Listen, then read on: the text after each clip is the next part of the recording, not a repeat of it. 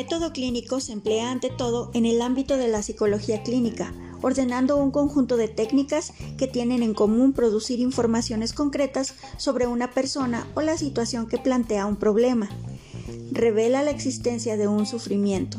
Ante todo, el método clínico está destinado a responder a situaciones concretas de sujetos que sufren. Solamente pueden centrarse en el caso, o sea, en la individualidad.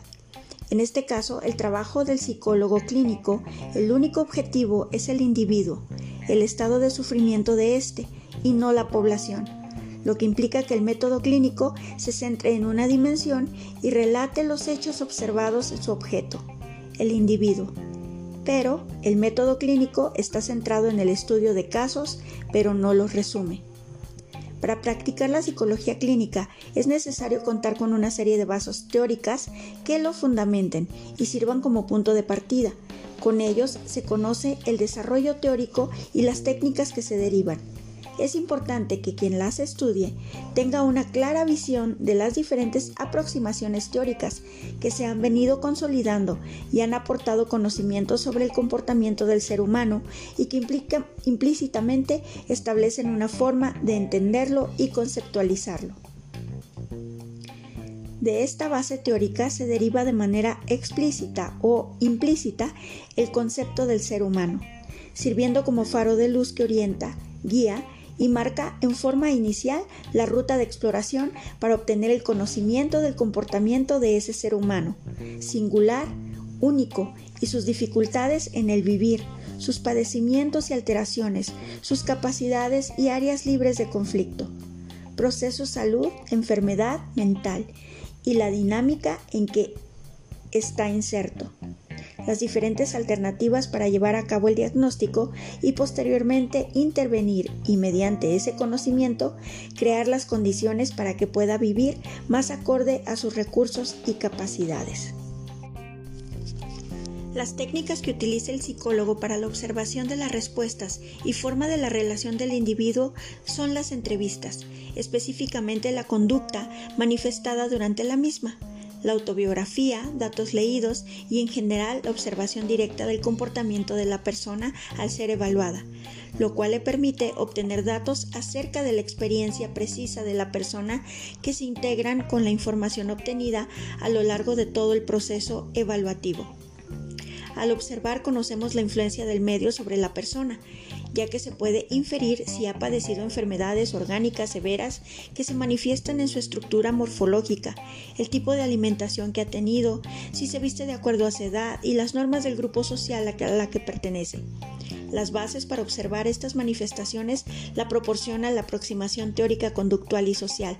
La observación sistemática es importante, con lo que se prosigue el conocimiento de las particularidades de ese ser humano con el que se trabaja y permite identificarlo y diferenciarlo de los demás seres humanos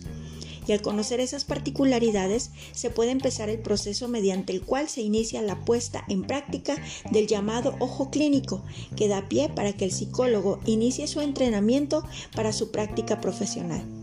Al realizar la observación, el psicólogo empieza el proceso de entrenamiento que le permite empezar a afinar la atención y concentración, que le permite una descripción sistemática, minuciosa y detallada de la persona que es objeto de conocimiento. Con la indagación se lleva a cabo la entrevista y partiendo de la orientación teórica en que se apoya es que se buscará conocer aquellos elementos que están influyendo en la conducta motivo de consulta y que se puede indagar la forma en que los estímulos del ambiente influyen en el comportamiento, la forma en la cual el sujeto procesa por medio de la cognición la información que recibe, la influencia de las motivaciones inconscientes en su forma de vivir,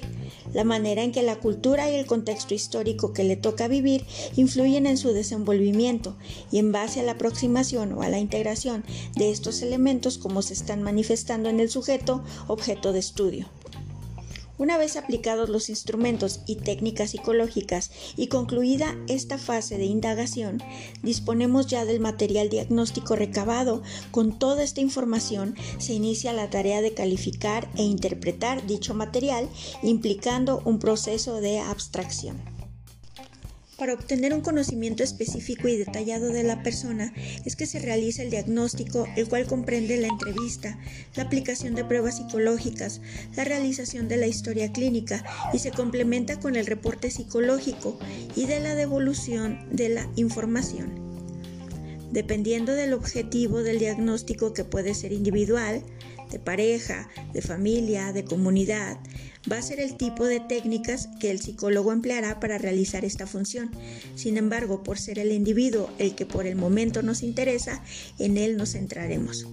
Para la realización de la evaluación de la personalidad, el psicólogo se puede auxiliar del método clínico, no solo para obtener un conocimiento específico de la persona que va a diagnosticar, sino que en ella pone en juego una serie de elementos que incluyen la aptitud clínica y la aptitud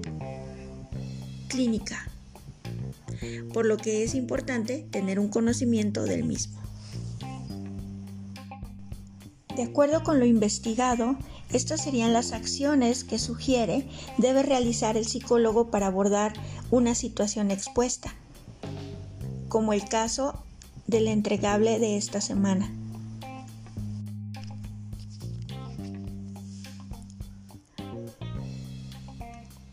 Asimismo, se deberá realizar una exploración de los antecedentes patológicos, familiares y una entrevista, como lo habíamos mencionado, clínica adecuada para analizar la relación entre los cambios en el estado emocional y las dificultades en la concentración y el aprendizaje. De esta manera se podrá dar un diagnóstico efectivo que ayude a esta paciente a realizar los estudios convenientes para que pueda diagnosticarse correctamente su caso y poderla ayudar oportunamente. Muchas gracias. Mi nombre es Lilia Yolanda Sedano Chanove, estudiante de psicología. Muchísimas gracias por su atención.